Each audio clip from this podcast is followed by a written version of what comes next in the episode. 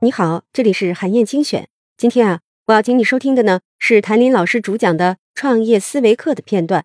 我为你挑选的这段内容讲的是闪电式扩张需要遵循哪些反常识的原则。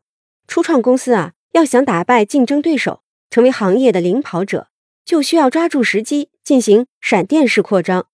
为了实现闪电式扩张，就必须要打破常识，遵循一些反常识的原则，比如说。拥抱混乱，也就是为了速度而牺牲效能，这就意味着秩序和规则要让位于一定程度的混乱。再比如，招聘合时的人才，而不是合适的人才。合时的时就是时机的时，这要求管理者要根据企业的发展阶段，找到拥有相应技能的人才，同时也意味着要主动让一些不适合企业发展阶段的人离开。又比如啊，忽略客户，初创企业呢要放弃客户永远正确的原则，给客户提供的服务只要不会拖累企业的发展就可以了，即使这意味着完全没有服务。这些原则听起来有些奇怪，甚至可以说是离经叛道，但是呢，却被很多成功企业证明是有效的。这是为什么呢？一起来听听看吧。闪电扩张的灵感也是来自军事用语“闪电战”，这意味着无论在战场还是商场上，速度都是出奇制胜、取得胜利的一个关键因素。你的决策和行动一定要赶在竞争对手之前。那说到初创企业，主题总是成长性，特别是指数型的超快增长。在《闪电式扩张》一书中，彼得霍夫曼提出，当一家公司需要真正快速增长时所做的事情，就是闪电扩张。尽快的跨越鸿沟，服务于巨大的市场，而通常是全球市场，从而成为规模上的领跑者。技术创业企业，特别是平台模式的数字化技术创业企业，为了实现闪电式扩张，必须要打破常识，也就是打破线性的思维模式。公司实现闪电式扩张并不容易，如果容易的话，大家都会这么做了。就像这个世界上大多数有价值的东西一样。闪电式扩张也是逆势而为的。要想成功，你必须违背众多的管理原则，因为那些原则的主旨是效率和风险最小化。实际上，在面临着不确定和变化的情况下，要想实现你那积极的成长目标，你需要遵循一套新的原则。这些原则跟商学院教的东西背道而驰，彻底有违接受早期阶段初创企业或者典型企业管理最佳实践的直觉。书里列举了九条反常识的扩张原则，我来一一为你解读一下。拥抱混乱，传统企业总是努力实现管理、运营与财务结果的有序和规则性。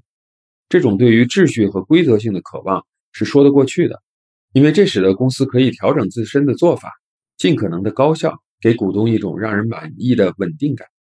但当你进行闪电式扩张时，就是明确选择了为了速度而牺牲效能。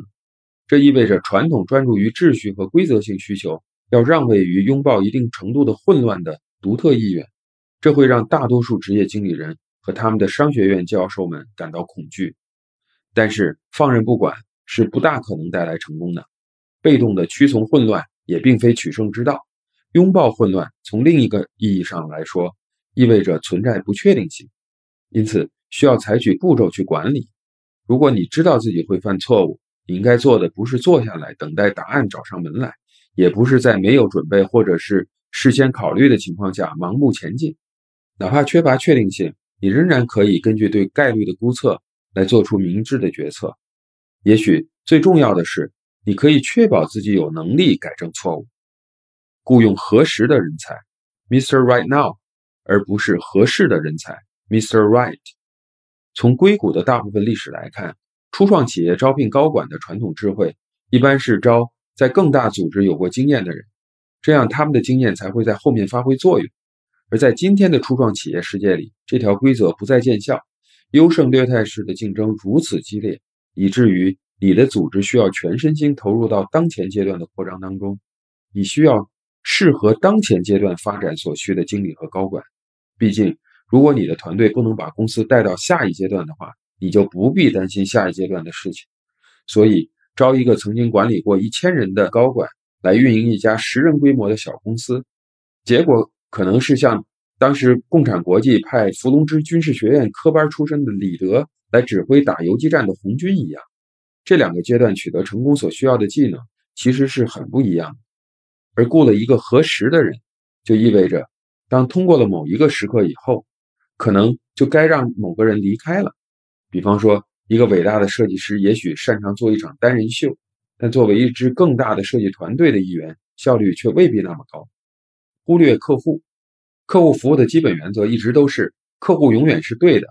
但对于许多闪电式扩张的公司来说，关键的规则是提供任意的客户服务，只要这些服务不会拖累你的发展。而这也许意味着根本就没服务。比如，很多闪电式扩张型初创企业一般只提供电子邮件的支持，或者根本没有支持。只能靠用户在论坛上面寻找，或者是相互帮助。从绝对的意义而言，无视你的客户几乎不会有积极的意义。客户喜欢被倾听的感觉，无视他们最终会耗尽公司的商誉。但对于闪电式扩张型公司来说，放任客户的被忽视感往往还是小事，因为你还有更大、更致命的火要扑灭。好，以上啊就是我为你分享的内容。我在阅读资料里。为你准备了本期音频的金句卡片，欢迎你保存和转发，更欢迎你在评论区留言分享你的精彩观点。韩燕精选，明天见。